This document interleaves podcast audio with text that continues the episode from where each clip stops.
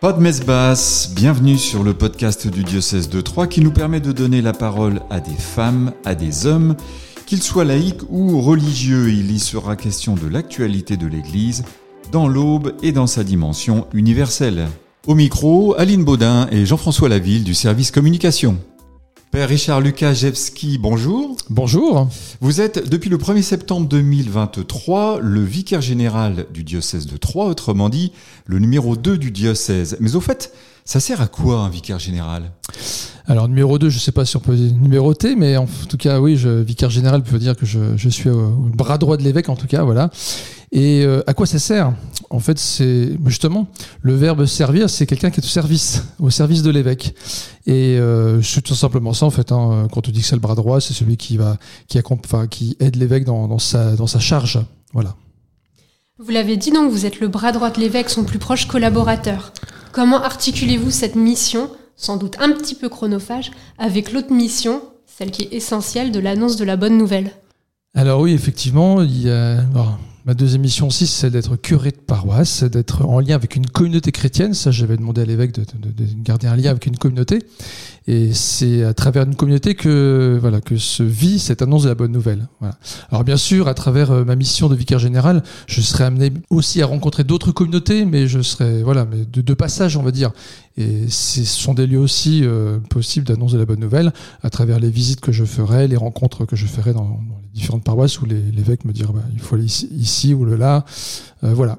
Mais en tout cas, pour moi, cette annonce, elle se vit aussi surtout dans ma mission de curé de la paroisse Saint-Bernard centre-ville de Troyes.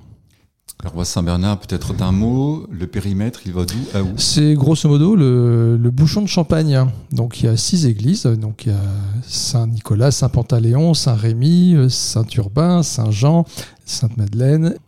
Euh, Richard Lukaszewski, revenons un peu en arrière. Quelle a été votre approche de l'Église lorsque vous étiez adolescent, voire jeune adulte? Alors, oui, alors ma vie, ma vie dans l'Église, euh, enfin, euh, a toujours été dans, enfin, continuelle, on va dire, depuis, depuis mon adolescence. Ma vie d'église, en fait, se limitait, je dirais, ma vie de paroisse. Hein, c'est vraiment cela. À Vendeuve-sur-Bar, c'était ma paroisse d'attachement. Même quand j'étais étudiant, je revenais tous les week-ends pour être euh, avec ma communauté à Vendœuvre. Donc vraiment, euh, j'étais étudiant à Reims. Hein. Donc je faisais les allers-retours pour euh, retourner dans ma communauté.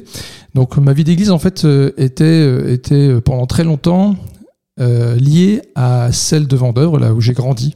Et progressivement, progressivement, j'ai pu euh, découvrir d'autres réalités du diocèse. Hein, euh, j'ai compris très tardivement qu'il existait les JMJ, par exemple, euh, que qu'il y avait d'autres d'autres événements pour pour les jeunes étudiants. Donc j'ai pu vivre des, par exemple, le pèlerinage des, étudiants de Chartres.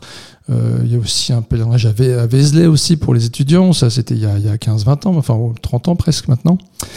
Et voilà, donc progressivement, j'ai des, enfin, ma vie d'église s'est élargie de ma paroisse vers vers l'église euh, diocésaine et, au-delà du diocèse. Et puis euh, après, il y avait peut-être, euh, bon, je pense qu'il c'était au JMJ de Toronto. Alors j'y étais pas allé, mais je me rappelle très bien de, ce moment-là, puisque je sais plus, très bien pourquoi. J'étais un peu en crise avec l'Église. et puis j'ai découvert, dans, dans le journal local de notre département, il y avait un article justement sur, euh, sur les GMJ de Toronto et il y avait quelques extraits de l'homélie du pape Jean-Paul II à l'époque qui, euh, qui avaient été euh, cités. Et j'avais vu, j'avais lu à cette époque, si vous aimez le Christ, aimez l'Église. Rien que cette parole-là, et pourtant je ne lisais jamais le journal. Je pense que c'est il était chez mes parents, posé sur la table, et j'ai découvert ce journal. Et voilà, donc à travers, euh, à travers ma vie d'église, bon, il y a eu euh, cet élargissement, mais aussi ces moments, voilà, où j'avais un peu ces doutes, mais voilà, mais il y a eu toujours des paroles providentielles qui m'ont aidé à, me réenraciner dans cette église. Et l'appel afin de devenir prêtre, comment l'avez-vous perçu? Alors cet appel, en fait, il a été, euh, c'était, c'était pas le chemin de Damas de Saint-Paul, mais c'était un chemin quand même. ça a duré plusieurs années puisque c'est à travers aussi le chemin de Compostelle que j'ai pu faire euh, sur trois années, euh, à travers des temps forts que j'ai pu vivre. Où à cette époque, je, je me posais la question d'avoir de, enfin, parce que j'étais informaticien.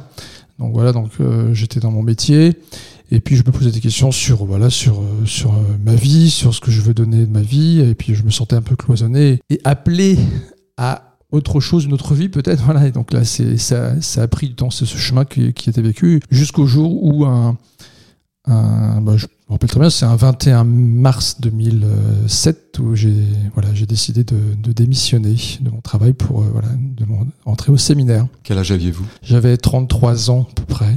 un âge qui parle Oui, un âge symbolique, oui, on me dit, c'est ça. ça.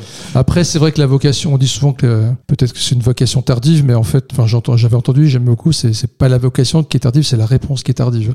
Parce que peut-être que j'étais appelé depuis longtemps, mais sans, sans vraiment le, le voir. Mmh, D'accord. Vous faites partie de la, la jeune génération des, des, prêtres du diocèse de Troyes. Quel regard portez-vous sur ce diocèse? On entend parfois parler d'un diocèse pauvre, mais en même temps riche de ses communautés de paroissiens. Qu'en pensez-vous? Oui, bah, de toute façon, la vie chrétienne, elle est, elle est toujours paradoxale. Hein c'est toujours des paradoxes dans la vie chrétienne. Hein. C'est la mort, résurrection, la mort et la vie, euh, la lumière et les ténèbres. Euh, voilà, on trouve beaucoup de paradoxes et certainement que notre diocèse aussi est de, ce, domaine-là, de cette dimension euh, paradoxale.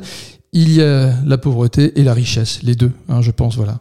Après pauvre, parce qu'en fait, on se dit peut-être qu'on on est peut-être trop trop centré sur les manques et on ne regarde pas trop autour de nous euh, ce qui, ce qui existe déjà. C'est un peu, l'image du, du, verre à moitié vide ou à moitié plein. C'est un peu ça, quoi. Voilà. Mais cette pauvreté, elle, elle permet justement de, de construire une solidarité, une fraternité. Voilà. Parce que la richesse a tendance plutôt, je pense, à, nous, à nous autosuffire à nous-mêmes et, enfin, empêche peut-être les gens de se rencontrer. Donc c'est un diocèse pour moi, oui, euh, enfin, pauvre et riche, mais voilà, mais parce qu'en fait, elle est, euh, elle est pétrie de, de ces hommes et ces femmes qui ont envie de se rencontrer, et c'est ce qui fait cette richesse, en tout cas. Voilà. Vous avez passé plusieurs années au sein de l'ensemble paroissial de Romilly-Pont, au plus proche du terrain. Qu'attendent aujourd'hui les paroissiens de l'Église? Qu'attendent les paroissiens? Euh, je pense que je découvre déjà parce qu'en fait je suis souvent appelé en fait au téléphone pour euh, voilà, pour des sollicitations. Enfin, il faut qu'on se voit pour euh, pour tel groupe ou pour tel mouvement, etc. Quoi. Je pense que, et ça c'est un signe de vitalité pour moi, d'ailleurs j'en parlais tout à l'heure avec un des confrères, je pense que le fait d'arriver sur Nouvelle Paroisse, et le fait d'être appelé, d'être contacté par mail, par téléphone, euh, parce qu'en fait on veut voir le curé, pour moi c'est un signe de vitalité. Alors c'est vrai que c'est tout arrive en même temps en ce moment, mais, au moins pour moi c'est un signe de, de, de, vitalité. Et ce qui veut dire que les gens attendent quelque chose. Par contre, si euh, je ne recevais aucun message, aucun mail, aucun téléphone, je me suis là je me dirais il y a quelque chose qui est mort en fait. Alors que c'est tout le contraire. Alors je peux pas assumer tout de suite tout ce qui m'arrive euh, dans le temps qui m'est imparti. Donc euh, c'est pour ça que je prends des rendez-vous qui sont un peu décalés dans le temps. Mais mais ça montre bien qu'il y a une attente des gens le fait qu'ils appellent. Un travail de fond est entrepris depuis une année maintenant hein, sur l'aménagement des ce qu'on appelle les territoires du diocèse, des espaces paroissiaux, voire des, missions attribuées. Euh, selon vous, faut-il en attendre des changements en profondeur? C'est une question qui se cherche non pas que dans le diocèse, mais aussi dans, les, tous les diocèses de France, je pense. Et c'est une question qui est euh, qui va se poser beaucoup plus profondément dans les prochaines années, parce que en fait, on est dans un mode de fonctionnement qui dure depuis plusieurs euh, décennies, on va dire. Voilà, euh, cette, cette Église qui fonctionne de cette manière-là. Et aujourd'hui, on voit bien qu'on arrive à à un moment où on ne peut plus, on peut plus vivre comme on pouvait vivre il y a 30 ans, 40 ans. Hein. On peut, on peut regarder par rapport au nombre de prêtres, mais je pense que c'est pas, ce n'est pas la première raison. C'est la, enfin, le premier défi, c'est de, et d'ailleurs ça rejoint le synode de 2014 qui, qui était vécu dans le diocèse, parce que j'aime beaucoup le titre. Demain, la vie des communautés chrétiennes. Voilà ce qui est en jeu. Non, c'est pas, pas que la vie des prêtres, mais la vie des communautés. Et c'est tout l'enjeu des, des réflexions qu'on vit en ce moment sur le territoire. Et l'évêque nous l'avait rappelé euh, il y a quelques jours dans, dans, une rencontre de rentrée des prêtres. La question, c'est pas d'une, enfin, j'irais d'une transformation structurelle de l'Église. Il y a certainement d'abord une conversion personnelle à vivre. Il va falloir qu'on accepte à un moment donné de conversion personnelle pour justement vivre autrement en Église. Alors, comment? Alors là, euh, je dirais, ça, ça va se dessiner dans le temps. C'est aussi euh, l'Esprit Saint qui va, qui va nous guider en cela. Mais en tout cas, le principal, c'est d'être en marche vers cela. Voilà. Il faut rester optimiste. Oui, toujours, oui. Richard Lukaszewski, un grand merci pour ce témoignage. Merci, merci beaucoup. Merci.